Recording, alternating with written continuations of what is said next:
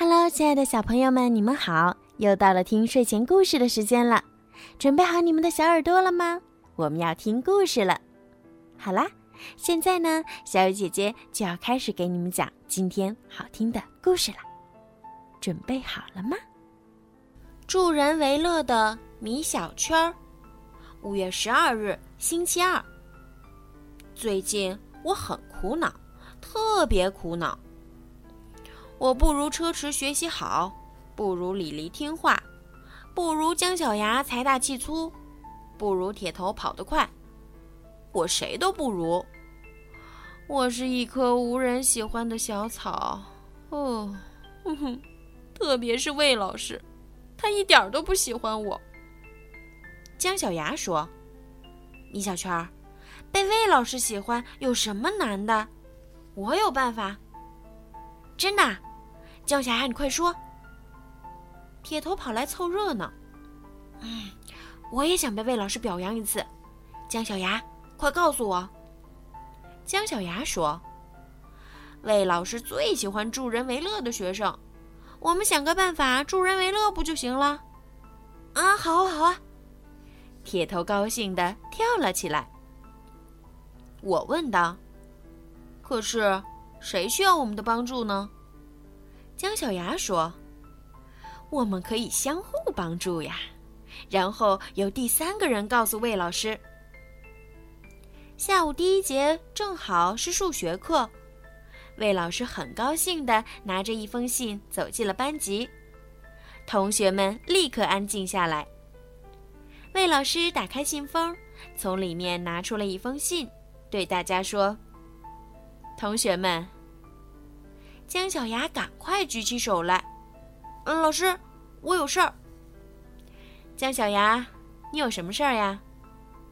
姜小牙说：“老师，今天上午我看见邢铁同学的文具盒掉在了地上，是米小圈帮他捡起来的。嗯，这有什么问题吗？”魏老师有点疑惑。老师，这算不算助人为乐呀？姜小牙问道：“可是魏老师却说，这个应该算同学间的互相帮助吧？昨天咱班有个同学啊，做了一件真正助人为乐的事儿。”我赶快举起手打断了魏老师的话：“老师，老师，昨天我看见姜小牙的足球丢了，是铁头，哦，不是邢铁同学帮忙找到的。”魏老师说完，突然发怒了：“米小圈，你有完没完？我都说了，这属于同学间的互相帮助。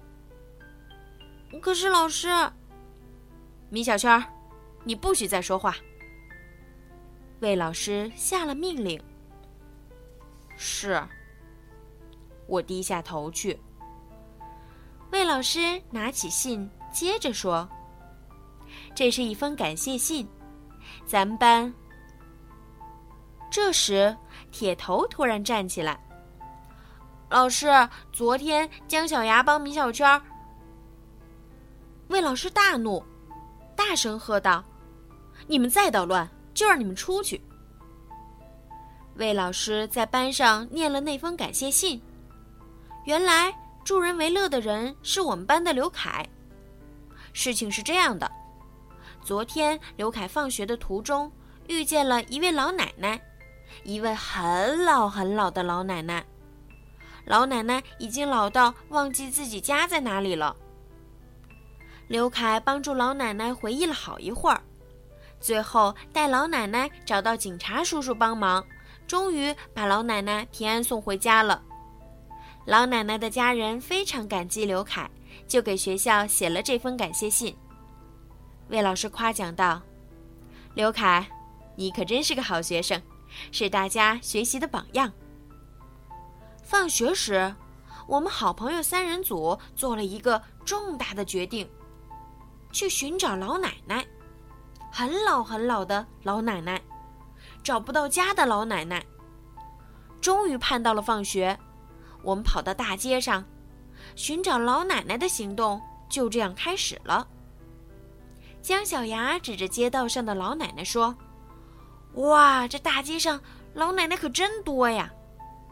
我说道：“姜小牙、铁头，我们分头行动，不要放过任何一个老奶奶。”我们向老奶奶们冲去。老奶奶，您是不是找不到家了呀？老奶奶，您还记得自己的名字吗？老奶奶，我送您回家吧。一个小时过去了。我们一共问了四十五位老奶奶，其中四十四位老奶奶清楚的记得自己的家。第四十五位老奶奶不但记得自己的家，还清楚的记得她的偶像周杰伦的星座、生日和血型。唉，我觉得老奶奶的记性比我的还好呢。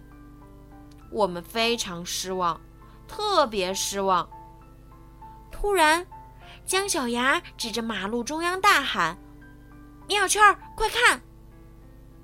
我们向马路上看去，一位很老的老奶奶正在马路中央站着，左看看，右看看。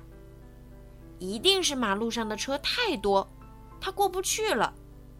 交通灯终于变绿了，我们兴奋地向老奶奶冲去：“老奶奶，我们来救您！”我们把老奶奶搀过了马路，和老奶奶说过再见，就高高兴兴的回家了。太好了，这一次魏老师一定会喜欢我的。好啦，今天的故事就讲到这儿啦。如果你们有什么想听的故事，或者想对小鱼姐姐说的话，可以搜索“儿童睡前精选故事”的公众号。然后给我留言，当然也可以直接在荔枝上给我留言，我都会看得到哦。如果我有时间的话，都会回复你们的。好了，孩子们，晚安。